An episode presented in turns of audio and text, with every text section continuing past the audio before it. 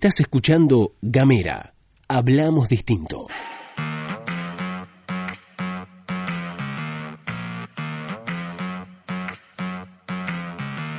Hola, ¿qué tal? ¿Cómo te va? Bienvenido, bienvenida, bienvenida una vez más a la pastilla de Gamera, este microinformativo que distribuimos de lunes a viernes. Mi nombre es Luz Escarpati, como es habitual me acompaña Gastón Lodos. Y aquí estamos con ustedes, saben que si quieren recibir nuestros contenidos pueden mandarnos un mensaje de WhatsApp al 549-2901-50-2990 y entre otras cosas te contamos las noticias. Arrancamos hablando de la sesión especial de la Cámara Legislativa Provincial que se va a llevar adelante el próximo miércoles 25 de noviembre. La sesión fue convocada justamente por la presidenta de la legislatura, Mónica Urquiza, y se van a abordar cuatro temas. Por un lado, se van a prorrogar las sesiones ordinarias y el plazo para dictaminar de las comisiones permanentes, que por reglamento interno pueden hacerlo hasta el primero de diciembre. Eso, por supuesto, está atado a lo que tiene que ver con el debate sobre el proyecto de presupuesto que sigue las reuniones en la comisión número 2 que preside el legislador Federico Ciurano, porque esa discusión todavía no está cerrada ni terminada. Además, la legislatura va a designar a los dos nuevos legisladores para integrar el Consejo de la Magistratura, que hasta la actualidad son Villegas y Furlan. Por último, van a abordar un proyecto de ley enviado por el Poder Ejecutivo que modifica los requisitos para ser contador y subcontador general de la provincia, reduce la antigüedad del título universitario de 8 a 5 años, con el antecedente directo de que el 23 de octubre pasado Melella le aceptó la renuncia a Araceli Marcelo Oviedo Jiménez, que había ocupado el cargo desde diciembre del año pasado. Un datito curioso es que cuando Melella emitió los decretos de emergencia administrativa e informática en el marco de la pandemia, recuerdan allá por marzo, que estos decretos lo que preveían era que los controles en las contrataciones se hicieran después de haberse realizado y no antes,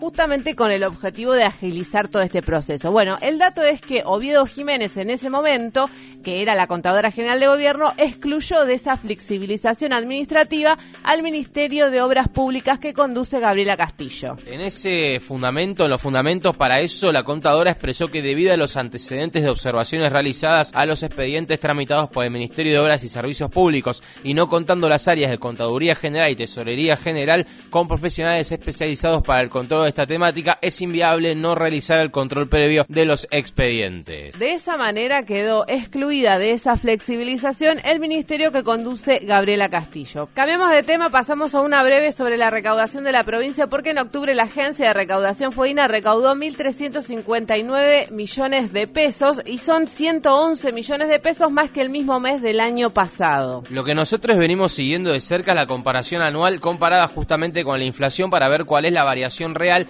porque como siempre decimos, la inflación hace que los billetitos pierdan su poder adquisitivo. Es decir, que en octubre de 2020 con 100 pesos no podés comprarte lo mismo que te comprabas en octubre del 2019 y de hecho te alcanza para comprar 80% de las cosas que podías adquirir hace un año. En ese sentido, lo que vale la pena destacar es que la agencia suma 10 meses de recaudación a la baja, es decir, muy por debajo de la inflación. En octubre la recaudación real sufrió una caída de 20,6% en la comparación anual. Vamos a cambiar de tema, si les parece, porque los precios de los combustibles de IPF se incrementaron 2,5% promedio a partir del día de hoy, 23 de noviembre, según informaron desde la petrolera. Bueno, estos son los componentes que influyen ¿no? en esa inflación. Este es el cuarto aumento que registra el sector, en general la primera en comunicarlo es IPF y luego se suman las demás compañías en el precio de los combustibles. El anterior incremento se produjo el 16 de octubre y fue un 3,5 promedio. Y por su parte, el gerente de la Confederación de Entidades del Comercio de Hidrocarburos y Afines, Guillermo Lego,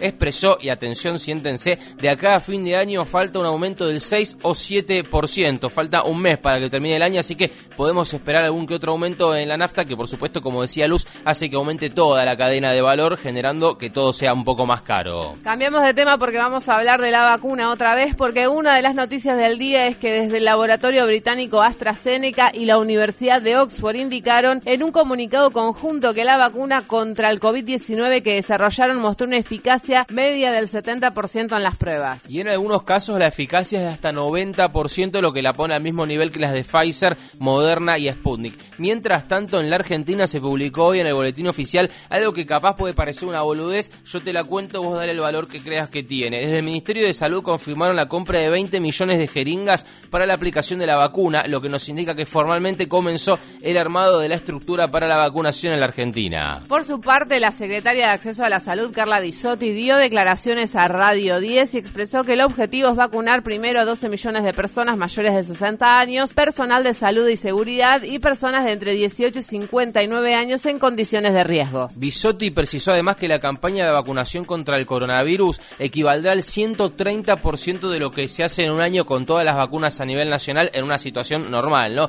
Y que el Estado va a adquirir el 100% de las vacunas contra el COVID y la población las va a poder recibir en los centros de salud sin costo, independientemente de que la persona pertenezca al sector de salud público o privado. Y además, como anticipamos la semana pasada, hoy va a suceder algo por parte del presidente. Alberto Fernández pondrá en funciones hoy al comité de vacunación conformado por los ministerios de Salud, Interior, Seguridad y Defensa que diseñarán el operativo para aplicar las dosis necesarias para la inmunización masiva del COVID-19. Y según informan les amigos de InfoSiberia, el objetivo del gobierno es vacunar al 23% de la población entre enero y febrero de 2021.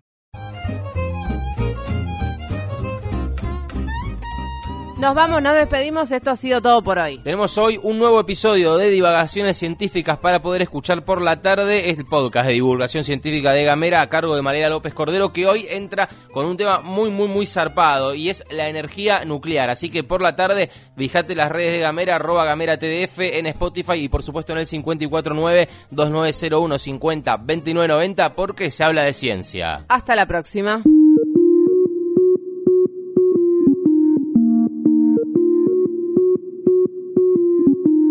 Seguí nuestros contenidos en gamera.com.ar.